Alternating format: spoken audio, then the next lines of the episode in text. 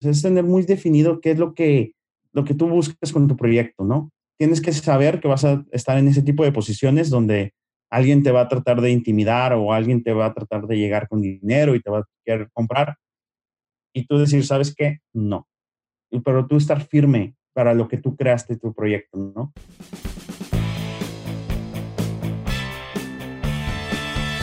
Bienvenidos a Crear o Morir, el podcast donde platicamos con personas que se han atrevido a crear su propia forma de ver el mundo. Esto sin morir en el intento. El día de hoy tenemos el gusto de presentarles a Luis Garnica, fundador y director de Altavoz México. Les platico un poco más de él.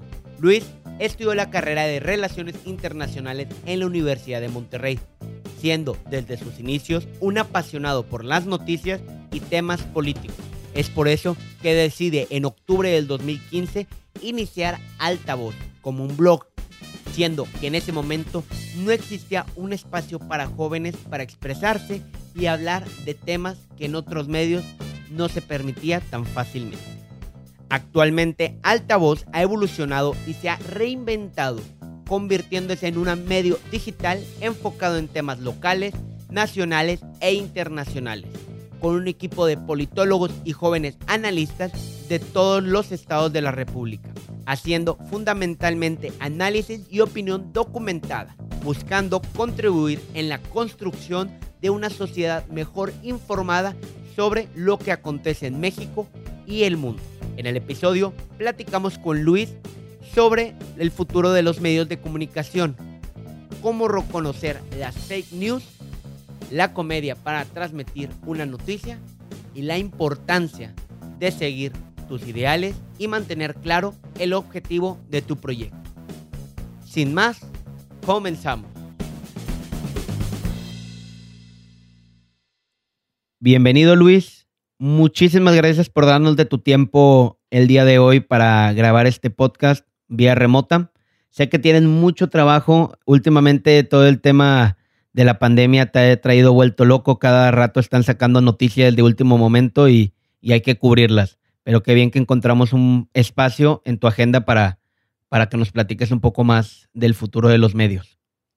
No, muchas gracias a ti, Chema, por la, por la invitación y pues aquí andamos. Muchas gracias. Bueno, la pregunta obligada y con la que siempre empezamos es, ¿quién es Luis Garnica?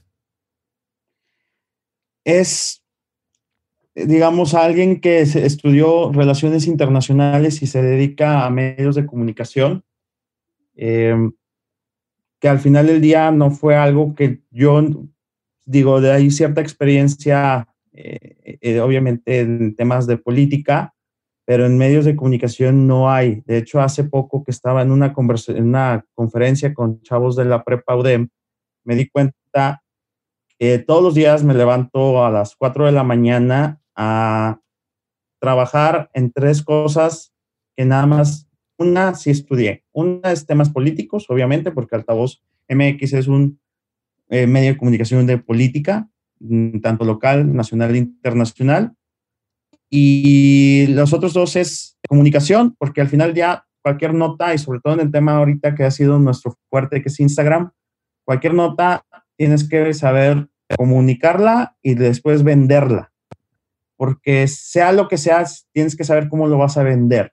Entonces, pues me dedico al tema de comunicación, tema marketing e incluso te, podría decir que hasta el tema diseño, porque mucho de lo que es el, diseño de las infografías, de lo que vamos subiendo, de lo que en su momento empezó a hacer el post este de última hora, pues ha sido ideas, ha sido diseños que yo he hecho y que después el equipo obviamente pues va replicando igual el equipo llega a proponer, el equipo de altavoz este, que está conformado por, por varios chavos y chavos, llegan a proponer y también lo podemos incluir. Entonces, Luis Garnica es alguien que estudió relaciones internacionales y se dedica a temas de comunicación.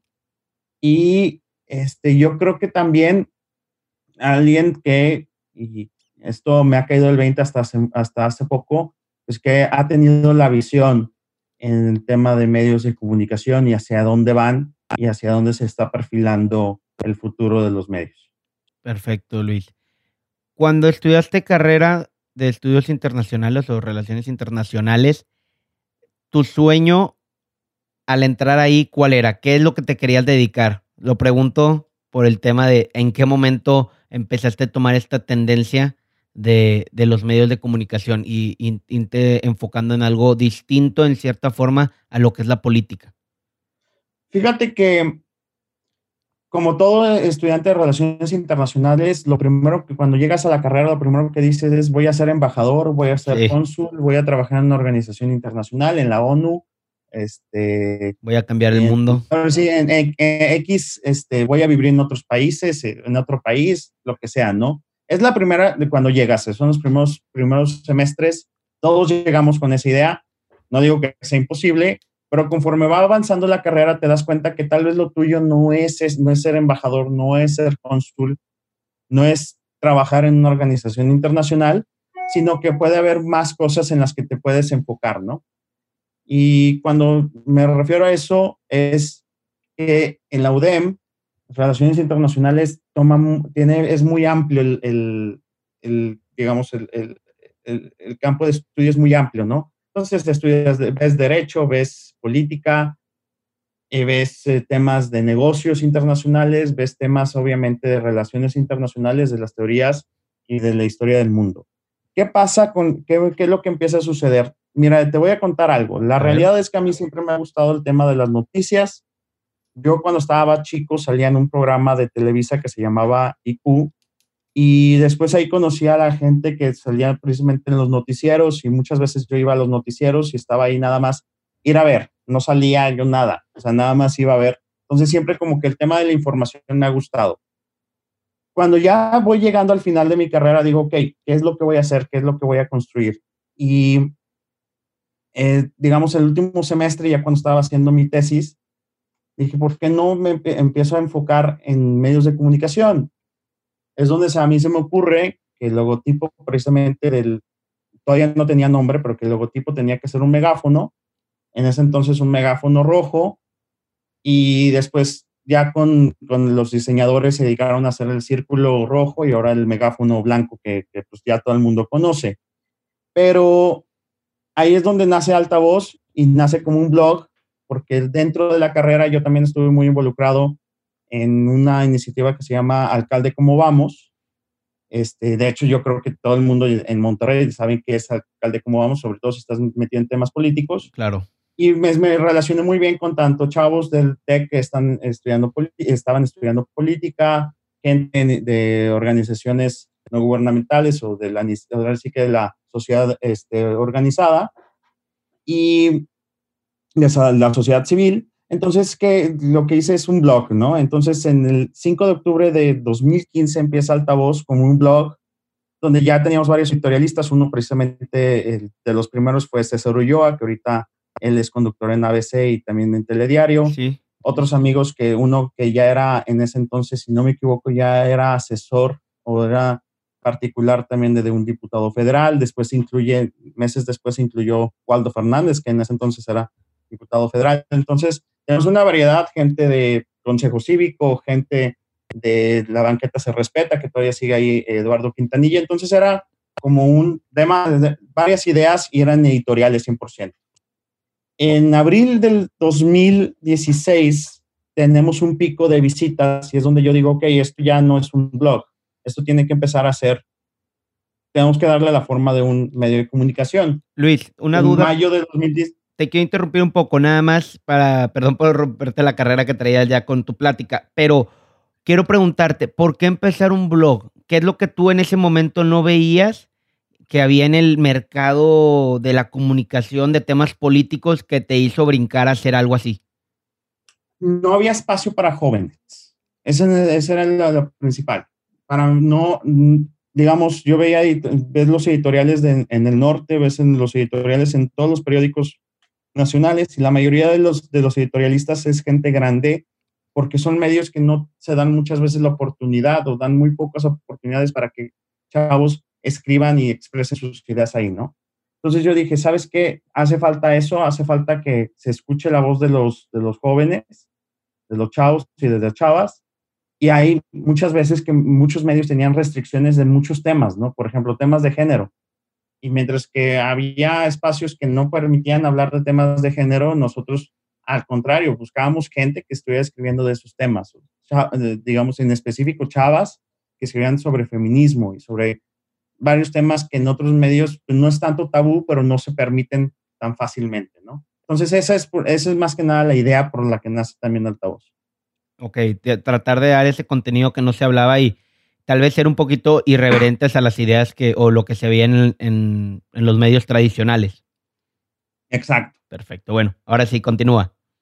Sí, entonces, no, te digo, ya, porque ya, ya casi al final, en el 2017 eh, nos convertimos en medio de comunicación eh, pasan las elecciones del 18 y en, el en enero de 2019 hacemos este cambio de estrategia donde vimos, en específico yo vi que lo que venía es Instagram y que Facebook poco a poco, sobre todo por el desgaste que tuvo en el 18, ya sabes, todo este tema de las fake news y también en el 16 todo lo del tema de, del control, de la manipulación de noticias y de notas y del electorado que, Estados Unidos. que tuvo en general Facebook, que al final del día yo sé que Instagram es también parte de Facebook, pero no son una plataforma, no son plataformas ni siquiera parecidas, ni el público es parecido. Yo dije, ¿sabes qué? Nos tenemos que empezar a enfocar en Instagram porque ahí es donde está nuestro público, donde son centennials, donde hay millennials, y ahí es en, empezamos todo este proceso de transformación a lo que ahorita hemos llegado, ¿no? Estoy diciendo, en enero del 2019 teníamos mil es más, teníamos 950 seguidores y ahorita, este, un año y medio, casi un año y medio después, tenemos 40, casi 45 mil seguidores. Casi, ahorita estaba checando 44 mil y me garras, pero no les falta mucho ya para los, para los 45 mil. Qué bien que nos cuentas esta parte porque siempre, siempre es importante ver de dónde nacen las ideas y cuál era el objetivo principal. Y ahorita tomando un poco lo que decía, de las fake news. Creo que la gente estamos saturados de, de contenido, de todo, y esa saturación hace que, que haya muchas fake news y parecen muy reales y la gente las compra y todo. ¿Cómo le hacen ustedes y qué consejos nos dan para que la gente pueda tomar notas que sean fidedignas, que sean creíbles? Porque ahorita hay de todo y ya no sabes ni qué estás leyendo y puede que sí sea y puede que no sea.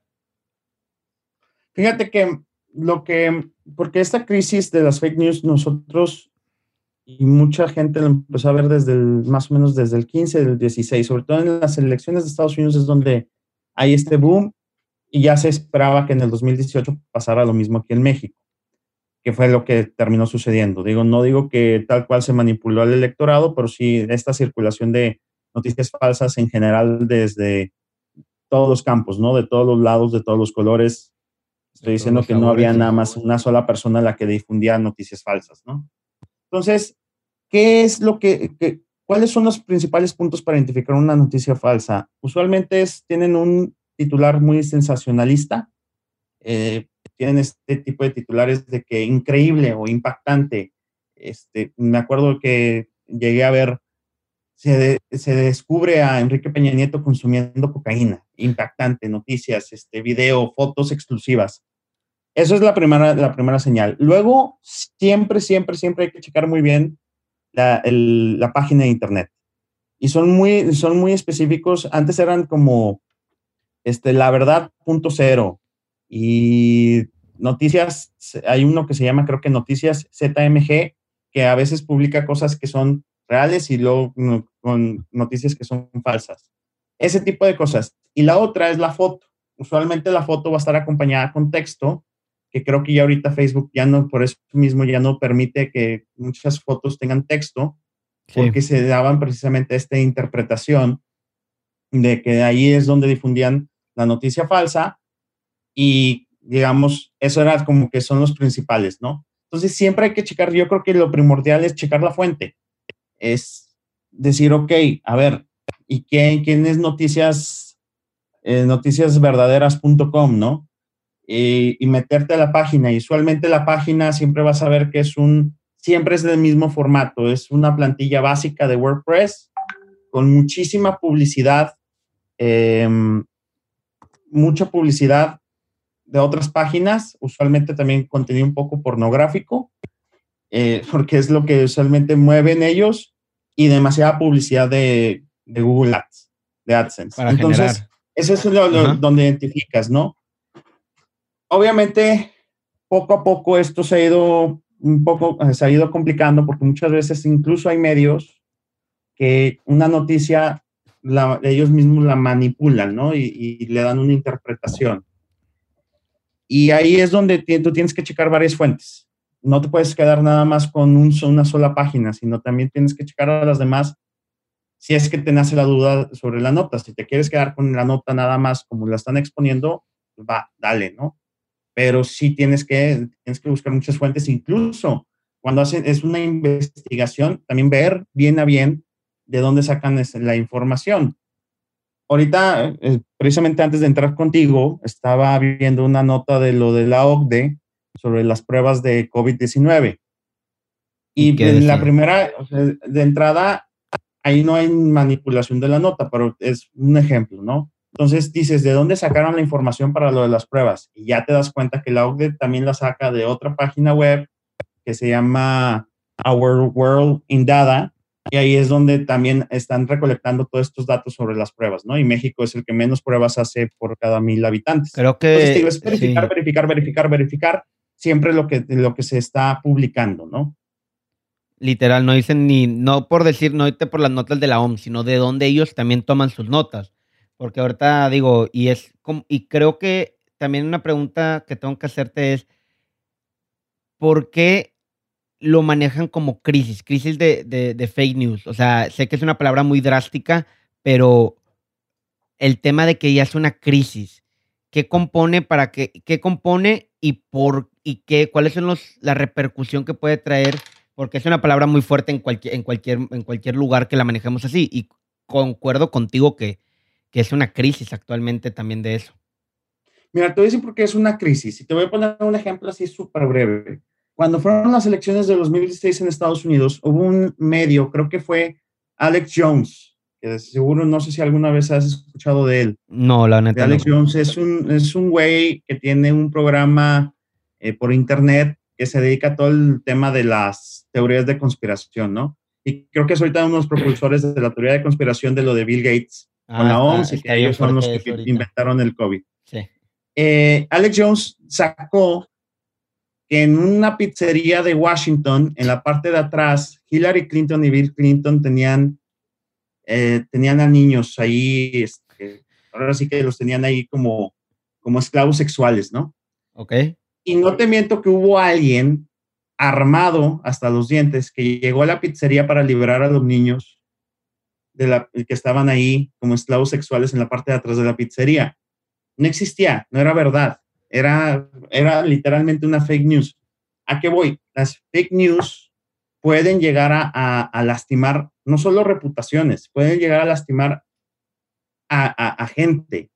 Simplemente ahorita con las teorías de conspiración sobre el COVID, eh, hace rato no me metí en específico a la, a la, a la nota, pero están acusando a una chava de ser la paciente cero del coronavirus.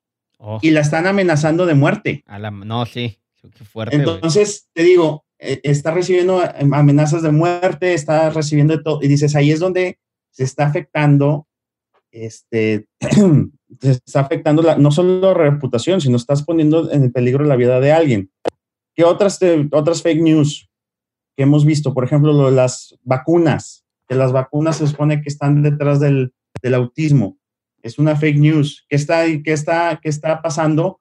que enfermedades como la viruela, este, no, el sarampión, que ya estaban, se supone que ya estaba casi, si no había sido ya eliminado, erradicado de México, ahora tenemos muchísimos casos en, ahí en el centro del país. ¿Por qué? Porque mucha gente se fue con esa, lo tomó como verdad que las eh, vacunas provocan autismo, entonces no vacunan a sus hijos. Y es, eh, ajá, y es una fake news y que dices que al final, dices, al final del día estás afectando, eh, o sea, estás afectando a mucha gente. No vemos la... afectando, no ves en riesgo hasta la vida de gente por una fake news. Y deja tú, y qué bien que lo comentas y qué bien que tocamos ese punto, es que el problema creo que puede radicar en que la gente, hasta que no le toque, es que lo vemos muy lejano. Y hasta que no lo veas cercano, el tema de que una fake news te pudo. Creo que en Querétaro, y te prometo, no, no, la nota que gente se infectó porque empezaron a tomar cloro en Querétaro.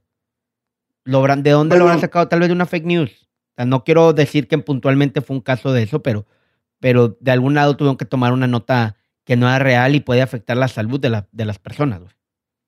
Es, eso es correcto, ¿no? Y también tenemos de que desde el gobierno muchas veces, ahorita lo que decías del cloro, la semana pasada Trump dijo que, que si te inyectabas, que había que ver posibilidades de inyectar este desinfectante o que la gente tomara desinfectantes para no contagiarse de, de COVID-19, porque pues el desinfectante es muy efectivo eliminando el virus.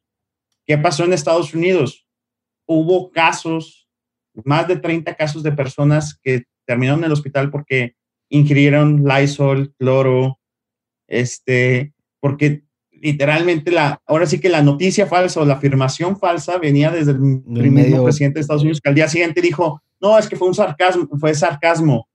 Mentada de madre, güey. ¿Cómo vas a decir algo así? Porque dices, o sea, y ahí es donde dices, no puede ser posible, o sea, eres el presidente de un país, no te puedes dar el lujo de decir ese tipo de comentarios, y menos en una conferencia de prensa, ¿no? Completamente, sí, es un medio, digo, que no es un medio, bueno, sí es un medio de Donald Trump si lo vemos de alguna forma, y es un medio, y estoy haciendo comillas en este momento de que es fidedigno, porque es el presidente de una nación, pero pues tienes que revisar de dónde viene toda, de todas las fuentes. Viendo esa parte y saltando otro tema que creo que también es muy relevante, viendo el tema de medios, tanto de fake news, y viendo en específico el tema de altavoz, Luis el engagement que ustedes hacen para atraer nuevas generaciones a su contenido. Ya, la comunicación, porque no nada más es, como tú dices, comunicación y ventas, pero también está el factor que es el de marketing, que es el engagement que tienen que hacer. ¿Cómo, cómo, fue algo de la fórmula que ustedes usaron o cómo fue el objetivo que vieron trazado para que la gente atacar las siguientes generaciones para, para, para que el contenido lo fuera atractivo. Ya ves que ves las notas tradicionales y son notas de todo, de, una hoja completa y la atracción de, la atención de la gente ahorita es muy baja. Entonces tienes como que rápido involucrarlos para que se metan en temas políticos y se metan en temas verídicos. Sí, ahí lo que nosotros hemos hecho es precisamente analizar bien el mercado al que hemos dirigido, tenerlo bien identificado, que es estos, esta, estos chavos y chavas de entre 18 y 24 años, que casi todos ellos lo quieren obviamente resumido, ¿no?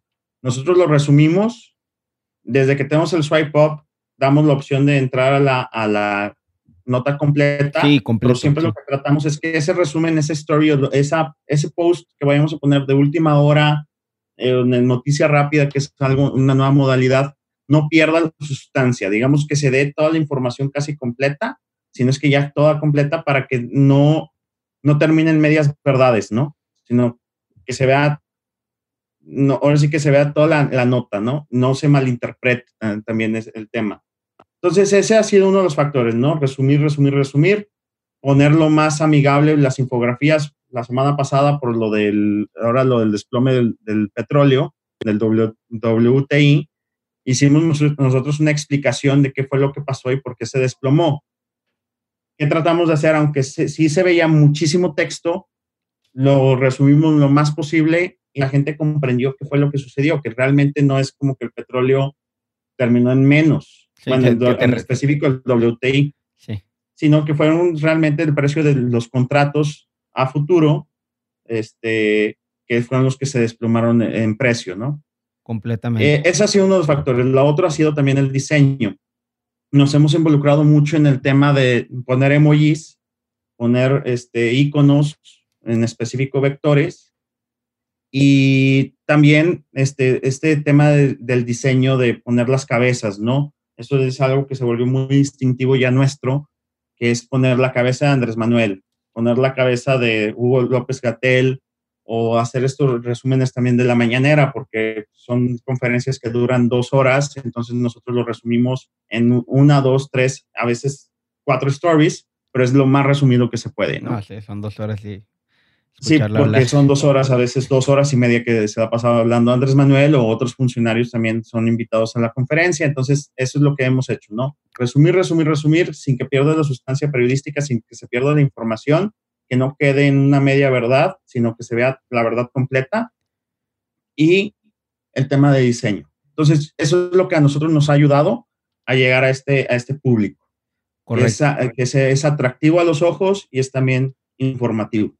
Sí, y es una, y es una, es una pauta y es una entrada para que las nuevas generaciones se, se involucren más en, en, los temas políticos y no nada más vean, o sea, es, es como tú dices, bueno, es como, es como tú, lo, tú lo mencionas, tiene que ser atractivo el ojo y, y también pues enriquecedor al final del día. ¿Alguna vez te ha tocado que por, como ustedes, es su sello distintivo, que son las cabezas, no, algún partido político alguna persona o directamente alguna de la, la gente que son las caras de, de, esas, de esas imágenes les los hayan buscado porque piensen que es ofensivo o algo?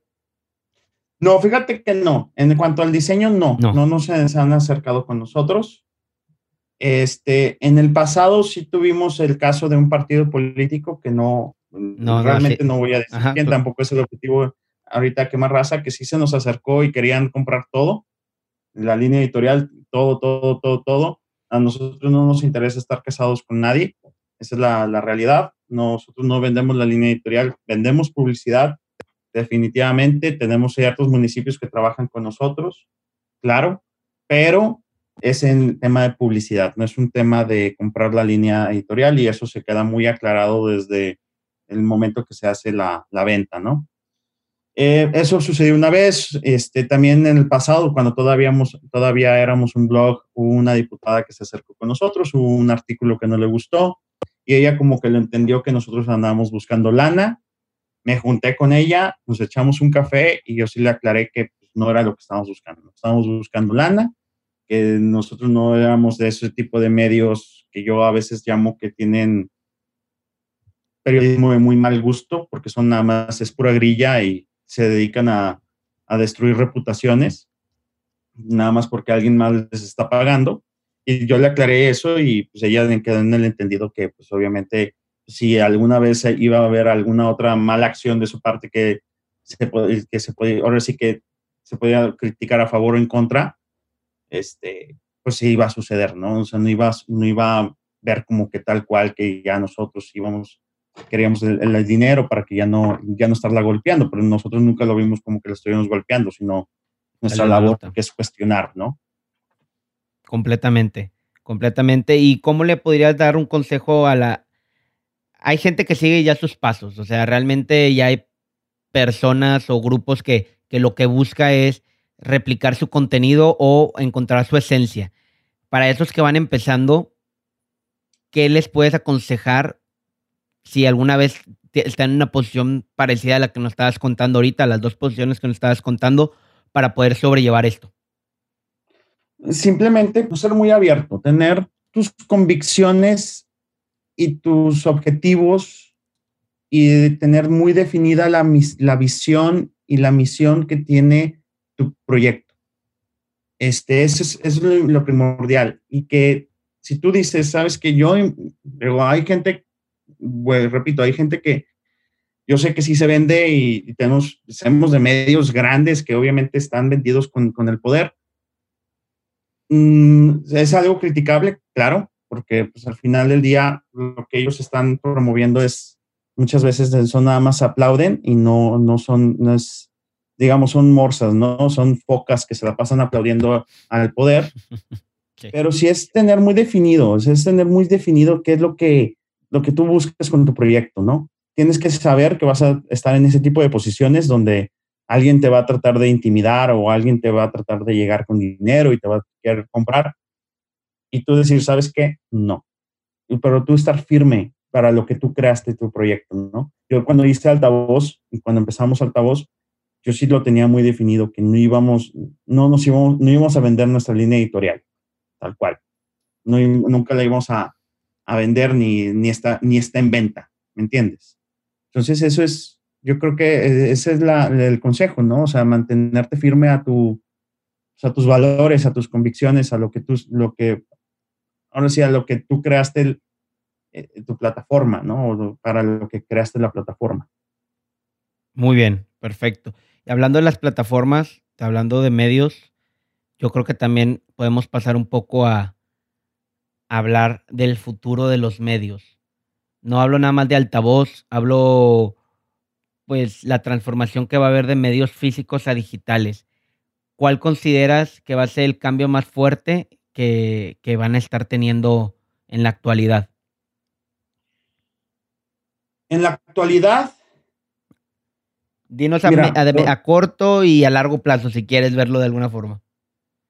Yo creo que el, más corto y creo que lo que vino a hacer de, ahora sí definitivamente el, el COVID-19 es que el papel va a desaparecer. Eso es casi ya un hecho. El papel periódico, digamos, los periódicos impresos van a desaparecer. Eh, así como rápido una anécdota, es algo que Xerox, la empresa que hace copiadoras, desde los 70 ellos temían que el papel iba a desaparecer y hasta la fecha no había desaparecido por, como tal, ¿no? De hecho, Xerox es el que inventa este, las, digamos, las, las gráficas en una computadora. Ellos inventaron el mouse, inventaron ah, todo eso porque ellos tenían el temor de que el, papel iba a desaparecer. Hasta el momento no había desaparecido.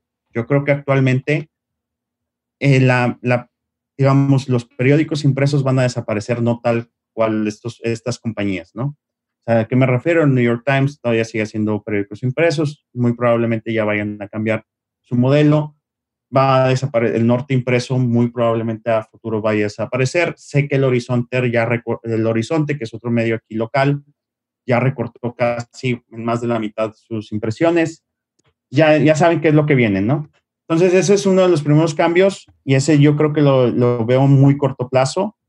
Si no es que este mismo año vemos varios periódicos grandes diciendo, se acabó, ya no vamos a imprimir este, periódicos. Em, ¿Y a largo? El siguiente. continúa. El siguiente es el tema de la verificación. El tema de la verificación de, notas. Esto nos ha venido a, enseñar a muchos medios. Y de hecho, yo lo aprendí lamentablemente a la mala hace menos de un mes. Que no hay, no hay que tratarse de ganar la nota. ¿A qué me refiero? Cuando falleció esta persona dice que falleció, se reportó que había fallecido una persona cercana a Carlos Slim por el COVID, que se supone que iba a ser la primera muerte por COVID-19. Sí, sí, me acuerdo. Muchos nos tratamos de ganar la nota, esa es la realidad, pero también está, se supone que estaba muy bien verificada la, la, la noticia, porque primero la sacó López Doriga, que digo, tiene una reputación, tiene cierta reputación ya construida él mismo de que dice cosas falsas en ocasiones, pero creo que esto sí era como que un tema más serio, ¿no? O sea, no es, no es aplaudirle al gobierno, sino es un tema más serio. Y luego Raimundo Riva Palacio también confirma la, la, misma información. ¿Qué hacemos todos? Se hace esa doble verificación y decimos, ok, saca la noticia. ¿Qué pasa después de sacar, a los 20 minutos de sacar esa noticia? No, es, no es cierto, es falso. El mismo gobierno es el que sale a desmentir y todos nos quedamos así como, chin, baja la nota, saca la nota nueva. Entonces es todo, es todo una, híjole, fue todo un proceso que dices, chin, y todo fue por tratarse de ganar la nota. Entonces creo que la verificación de la información viene, es algo que ya se había convertido como algo muy, muy importante y ahora es otro de los procesos, yo creo que ya van a tener casi todos los medios, si no es que un equipo de verificación ya casi todos los medios lo, van a tener, ¿no? Este, ¿qué otra cosa yo creo? Y eso es creo que a mediano plazo. A largo plazo, creo yo que vamos a ver medios de comunicación muy probablemente muy enfocados ya en temas muy, muy, muy, digamos, muy específicos. Tal vez ya no veamos este tipo de medios que tienen todo, ¿no? Tienen deportes, cultura, bla, bla, bla, sino se van a dedicar a política o se van a dedicar a deportes o se van a dedicar, digamos, vamos a tener una mayor segmentación de, medios, ¿no? Pero creo que eso ya va a ser mucho más a largo plazo. No estoy seguro que, sea algo que vaya 100% a suceder. Pero sí, creo que estos corporativos grandes tienden a, de medios, y tienden, ya vienen eh, de bajada y vamos a tener nuevos jugadores, pero muchos de estos nuevos jugadores están muy enfocados, por ejemplo, Animal Político, pues es 100% temas de política y sociales y de seguridad, ¿no? No hay, no ves notas, es rara vez ver notas de deportes. Este se, van, a especializar un poquito más. ¿Crees que, le van a ¿Crees que les van a dar un poquito más juego a los periódicos? No quiero llamar periódico como tal, pero medios de comunicación específicos, pero independientes, donde... Exacto, eso es lo que viene. Eh, te digo, vemos a TV Azteca, vemos a Televisa, vemos a Grupo Reforma, este, que están, van en, bajada, entonces yo creo que más bien, no tanto, sí, yo creo que ahí me, eh, me, equivoqué, pero sí vamos, o sea, sí van a estar muy especializados en temas, pero vamos a tener a nuevos jugadores como los top.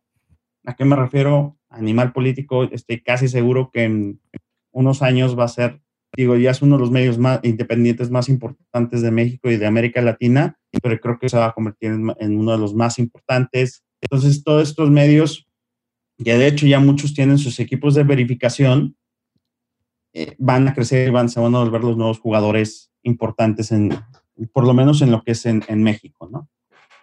Ok, perfecto, ¿no? Y eso es bueno para dar un poquito de visión a lo que viene y para la gente que quiera involucrarse en tema de medios de forma independiente va a haber más, va a haber más cancha donde poder jugar.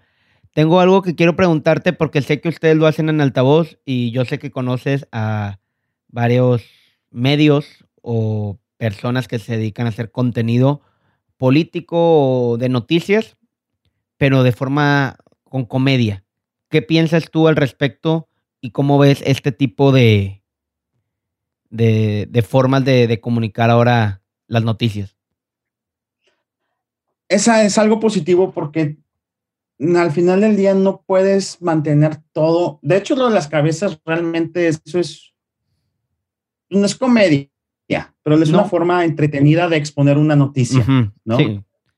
Eh, este es la es una forma muy buena de atraer a gente que no le interesa realmente el tema político, que ellos nada más quieren estar enterados de lo que está sucediendo, de lo que, quieren por lo menos saber qué es lo que pasa en su país, qué es lo que pasa en su ciudad, qué es lo que están haciendo sus gobernantes, pero no quieren ir más allá de eso porque tienen otras cosas que hacer. Entonces, creo que sí es, es muy importante, o sea, sí, no, sí se ha vuelto algo bueno en la comedia. De hecho, yo creo, de hecho, Broso Broso es uno de los primeros que empieza con ese tipo de, de, noticia. Este, y que, ha tenido muy buen engagement. De hecho, Broso, a pesar de que ya es un, Víctor ya es un señor de pues, más de 60 años, muchos jóvenes lo siguen por la forma en la que da, te, informa, por ejemplo, su galería mañana, en su galería, que es, la graba todos los, la saca todos los viernes, es una forma de tú enterarte de una forma entretenida eh, de, de, lo que sucede en el país, ¿no? sí, yo creo que yo estoy totalmente a favor, obviamente siempre y cuando pues lo que se esté exponiendo, aunque sea con sátira, aunque sea con comedia, pues sea verdadero, no, no se traten, o sea, no se expongan noticias falsas, que hasta el momento creo que nadie de los que están haciendo ese tipo de contenido lo ha estado, lo, lo ha hecho, ¿no? O como tú También está el lado de los memes, que a veces los memes pueden hasta ser informativos es impactante por si pueden llegar a ser, pero es en muy rara ocasión, ¿no? Nosotros tenemos precisamente lo de esta sección de fin de meme. Ah, te iba a preguntar. el sábado publicamos, este, pues, publicamos una foto de Kim Jong. Apenas te iba, te iba a decir eso, güey, porque si estuvo, a mí me dio mucha risa como lo, la caption. Sí, entonces dice, ¿qué semana? Estoy muerto. y tuvimos que poner abajo la aclaración de no está nada confirmado de que esté muerto. no, pues que la gente lo va a tomar se nos hizo muy chistoso y dijimos, ¿sabes qué? Pues vamos a subirlo, pero sí tuvimos que poner una aclaración porque luego la gente sí lo puede tomar muy literal, de que, oigan, sí, ya se murió Kim Jong-un. Porque lo dijo altavoz y pues ya tienen renombre, ya tienen una credibilidad de ustedes. Entonces, hay sí, incluso los memes que ya vamos subiendo, ya antes subíamos tres el sábado, tres el domingo y ahorita ya bajamos el ritmo y subimos uno, dos. y son muy seleccionados, porque muchas veces lo que vimos es que mucha gente veía un meme y creía que realmente era una noticia y nosotros no, no es una noticia, es un meme. Por eso le ponemos fin de meme porque no es, no, no, estamos ahí, no estamos informando absolutamente nada, sino es algo que pasó en la semana, como ahorita se han vuelto muy, muy tradicionales los de López Gatel, ¿no? Sí. Entonces subimos este, que alguien encontró en un mercado, dice que encontró en un mercado un DVD con las, ah, con las, las conferencias de, la fase abril, paseos sí, de, la, de López Gatel. Sí. Este, luego también este libro de el libro este es más, déjame nada más checarlo aquí rápido. ¿Cuál libro? Este también el libro de López Gatel. Ah, sí, sí, vi que les viste. De, con mucho gusto te lo vuelvo a explicar. Hugo López Gatel aprende a lidiar sin perder la calma con gente distraída y preguntas pendejas, ¿no? Güey, es que todo el tiempo le preguntan lo mismo, güey. O sea, ya, ya llega el punto que dice, ya estoy hasta la madre, pero... Pero bueno. Pero eh, tiene mucha paciencia y dice, con gusto te lo vuelvo a explicar. Sí. Es una forma delicada de mandarte la chingada, pero bueno. Oye, pregunta, porque siento que este es un factor muy importante y no tocamos. Yo he visto y me ha tocado que mando un mensaje altavoz o escribo un, un comentario y contestan. Crear comunidad, la importancia de crear comunidad para los nuevos medios digitales. ¿Cómo lo ves tú? Es importantísimo.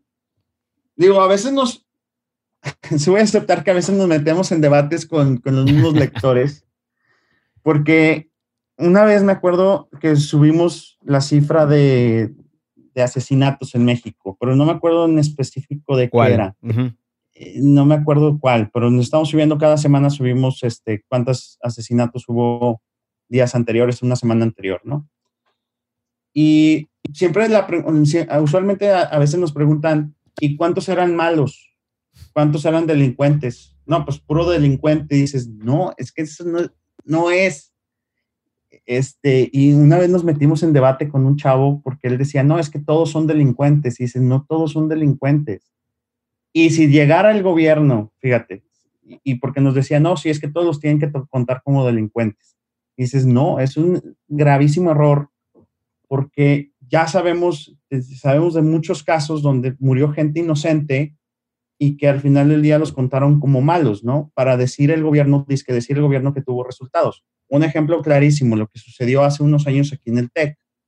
Sí, lo de a, los, estudiantes. Al ejército se le fueron, se les fue este grupo que, que inició la balacera ahí enfrente del TEC y pues mataron a dos estudiantes que el ejército luego reportó como que eran sicarios para este, horas después decir, no, ¿sabes qué? Si, la regamos, si no eran sicarios, eran estudiantes.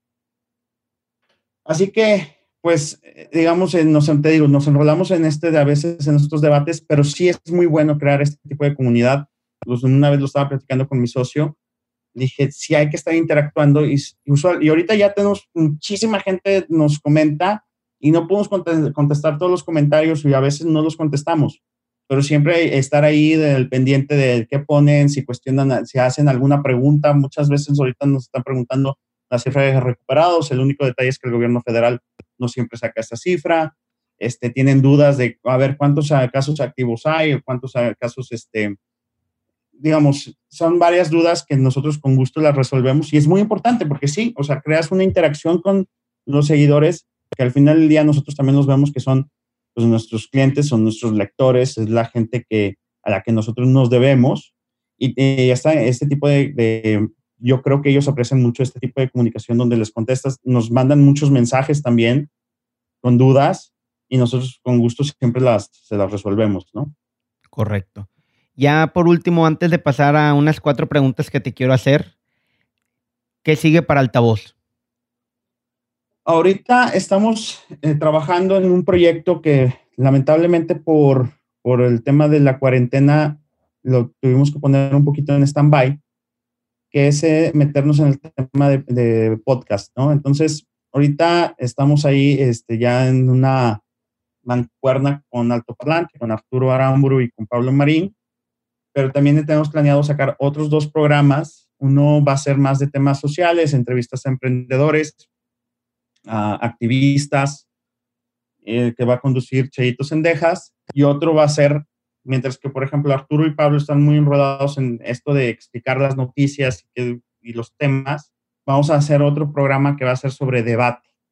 Debate de, de debate, opinión, análisis, donde sí va a haber cuatro conductores. Este no va, no va a ser con video, va a ser puro podcast. Y ese es otro de los programas. Irnos expandiendo poco a poco. Ahorita queremos empezar con esos tres. Y tal vez a finales del año, que digo, ahorita no, obviamente nuestros planes se movieron porque nosotros teníamos, decíamos que para junio, julio íbamos a estar ya planeando nuevos programas, ir lanzando otro, otro contenido, irnos expandiendo en ese mercado que vemos que está creciendo exponencialmente, que son los podcasts, ¿no? Eh, ahorita es lo que viene. Eh, traemos, hay varios proyectos que todavía tenemos que aterrizarlos y más que nada, pues seguir generando contenidos. Queremos jugar más con datos, eh, poner más infografías, generar mucho más infografías de las que estamos generando ahorita. Y eso es lo que viene, ¿no? Y obviamente ya, pues estamos viendo ya cada vez más cerca de las elecciones del 21, ya, que ahorita pues todo ese tema ha estado en stand-by por todo lo del COVID. Pero yo creo que ya pasando mayo, pasando junio, este, ya vamos a empezar a ver que el, el, tema de las elecciones del 21, no nada más en Nuevo León, sino a nivel nacional, pues va a empezar a calentarse, ¿no? Pues, sí, completamente. Ese va a ser otro programa y vas a tener varias plataformas para poder platicarlo, porque va a estar bueno. Ahora sí, pasamos a la parte de preguntas y puedes contestar lo más amplio que tú gustes, adelante y, pues vamos. ¿Qué buscas en un equipo de trabajo, Luis? Creatividad. Este. Lo primero que busco siempre es creatividad.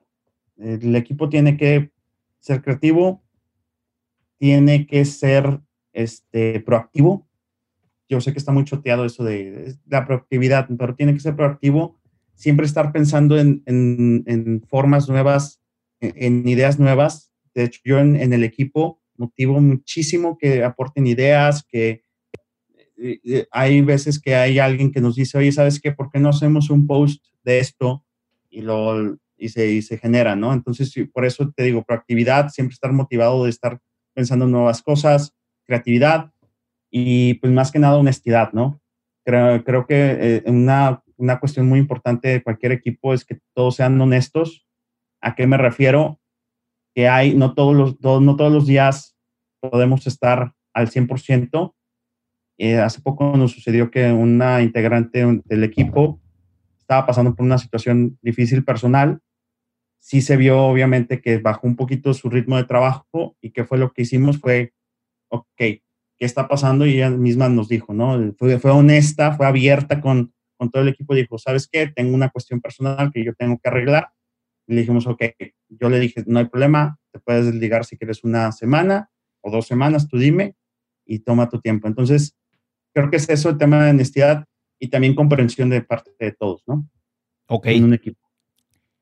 ¿Qué significa éxito para Luis? Híjole, eso es algo muy, un poquito muy complicado para mí, porque creo que nunca el éxito siempre está más adelante de mí. ¿Sí me entiendes cómo? Sí, sí. No, ahorita, por ejemplo, sé que en unas semanas vamos a llegar a 50 mil y pues para mucha gente va a ser un éxito, pero para mí es nada más llegamos a una meta, pero no es el éxito. El éxito todavía está, ahora está en los 100 mil. Y cuando llega a los 100 mil, va a estar más adelante. Ahorita que también estamos teniendo, gracias a Dios, una muy buena influencia en, en la gente, sí es, para mucha gente sería un éxito, para mí es, todavía nos falta, y nos falta, y tenemos, y esto nos involucra retos. No digo que no soy feliz y que siempre estoy, no, estoy feliz, o sea, con, los, con lo que hemos logrado, pero no lo veo todavía y es difícil para mí verlo como un, un éxito. El éxito siempre va a estar, siempre va a estar más adelante de nosotros. Digamos, el éxito lo podemos relacionar con victoria, ¿no? Y decía, este, famosamente decía Enzo Ferrari, la victoria más importante es la victoria que todavía no se logra. Wow, Nunca me han dado esa respuesta. Qué chingona, cabrón. ¿Qué es algo que actualmente te quite el sueño?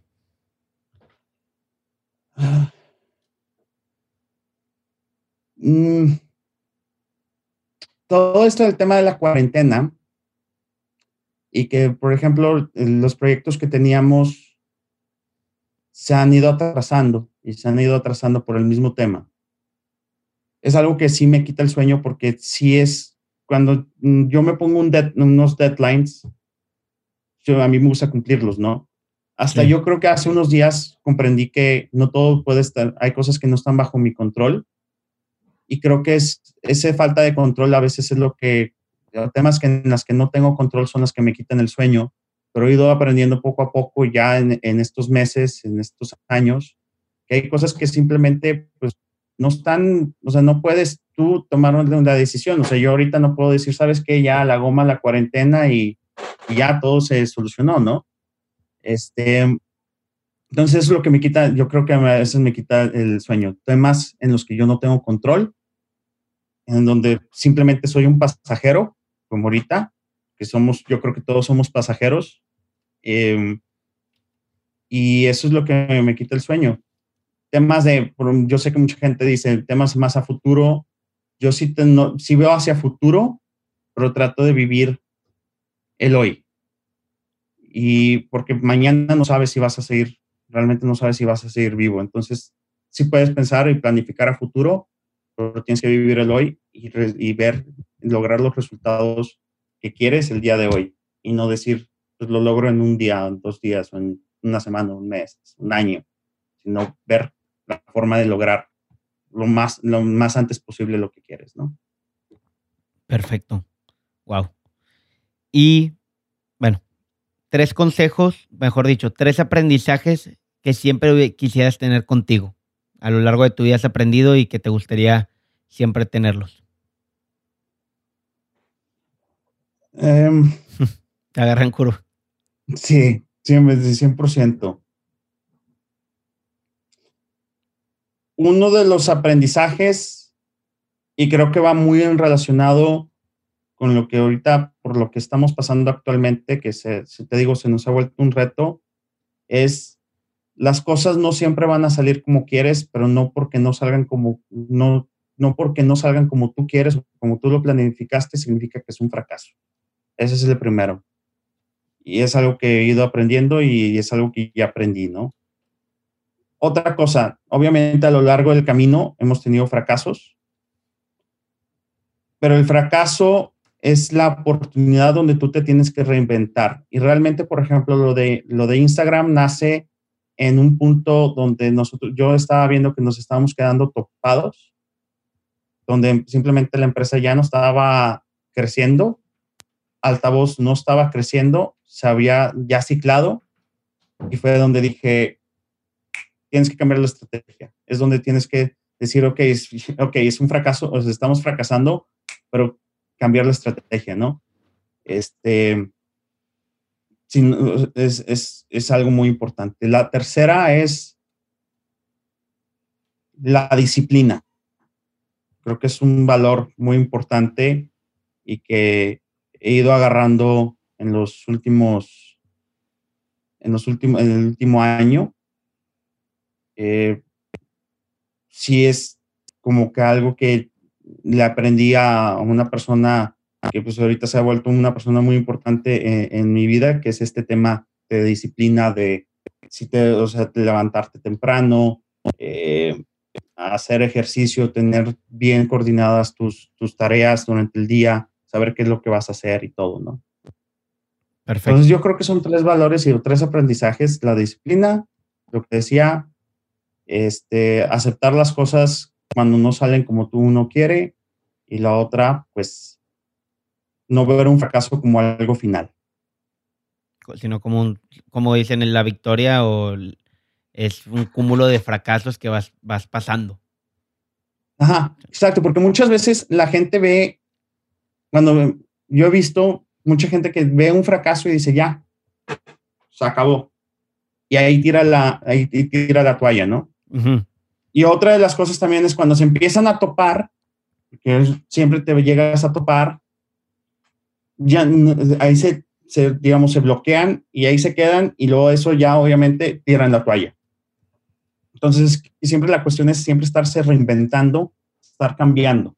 Incluso nosotros ahorita que nos está, o sea, nos está yendo muy bien con, con lo de Instagram y con la plataforma y que Altavoz está creciendo y que se está volviendo un, un referente, estamos pues nosotros pensando, ok, pero tenemos que cambiar y tenemos que seguir este, reinventando la estrategia, cambiando la estrategia, este, mejorando, porque si no nos vamos a topar. Y lo peor, y no nos queremos topar, queremos seguir creciendo, queremos seguir, este, queremos crecer mucho más, o sea, queremos crecer, queremos mejorar, queremos ser una plataforma mil veces mejor de lo que ahorita es, ¿no? Perfecto. Ya para terminar, ¿hay algo que no hayamos platicado que te hubiera gustado haber hablado? Fíjate que creo que lo hablé al principio, que es este tema de muchas veces estudias una cosa y terminas haciendo otra. ¿Por qué? Porque ese es, una, es algo que me sucedió porque a mí me invitaron a, a la prepa de la UDEM a dar esta plática porque para, para como guiar a los chavos en sus decisiones ahora pues, eh, que tienen que tomar una decisión, una carrera, ¿no? Entonces, creo que mucha gente cree que porque estudió relaciones internacionales o lo que sea, digamos, la carrera que sea, se tiene que dedicar 100% a eso, se tiene que dedicar a algo de eso. Y creo que eso es un error. O sea, sí, obviamente, tienes que, tienes que hacer algo que esté ligeramente o muy relacionado con tu carrera, con tu carrera, pero no, no, es, la, no es el, no tiene que ser la constante, ¿no? Precisamente tú y yo lo platicábamos ahorita fuera del aire, que tú eres abogado, tú estudiaste derecho, pero al mismo tiempo también haces un podcast, ¿no? Sí. Y pues eh, hacer un podcast pues no tiene nada que ver con, con derecho, pero eso no tiene nada de malo. Yo, yo creo que sí hay muchos chavos que todavía no, no creen que si estudian este, administración de empresas ya se tienen que dedicar siempre a, eh, tienen que ser, dedicarse a, las empresas. Y no es, yo creo que eso ya en el mundo está cambiando. Cuando a mí me preguntó esta, esta amiga, me dice, oye Luis, tú no estudiaste comunicación y terminaste haciendo un medio de comunicación. ¿No crees que fracasaste en tu carrera porque no te dedicaste a algo de relaciones internacionales? Le dije, no, realmente no, porque al final del día sí tiene, tiene algo que ver. O sea, no es como que los cuatro años y medio que estudié, te pone la basura. la coladera, ¿no? porque no. empecé altavoz, ¿no? Entonces, creo que ese es un tema más a largo, porque sí es de mucha reflexión y es mucho de, creo que es algo que viene. Eh, lo vemos, y yo conozco, por ejemplo, voy a poner un ejemplo así muy breve, este, Checo Gutiérrez, ¿no? Sí. que es el, el, creador de Boca Negra y de varios restaurantes. Él es abogado, él es notario. Sí, es notario. Es notario y se dedica a la gastronomía, tiene restaurantes, tiene una cheve, tiene, digamos, un vino, y dice, ¿y eso qué tiene que ver con ser abogado? Absolutamente nada, pero hizo al final del día lo que a él le gustó, ¿no? Ok. Luis, muchísimas gracias por tu tiempo, gracias por compartirnos de lo que ha sido altavoz y muchos consejos para, para el futuro del medio del que tú dominas. Y te agradezco tu tiempo y pues el mayor de los éxitos para, para lo que viene. No, muchas gracias a ti, Chema, por, por la invitación. Y pues ya sabes, aquí andamos cualquier cosa y pues ahí muchas gracias a tu público por escucharnos. Gracias.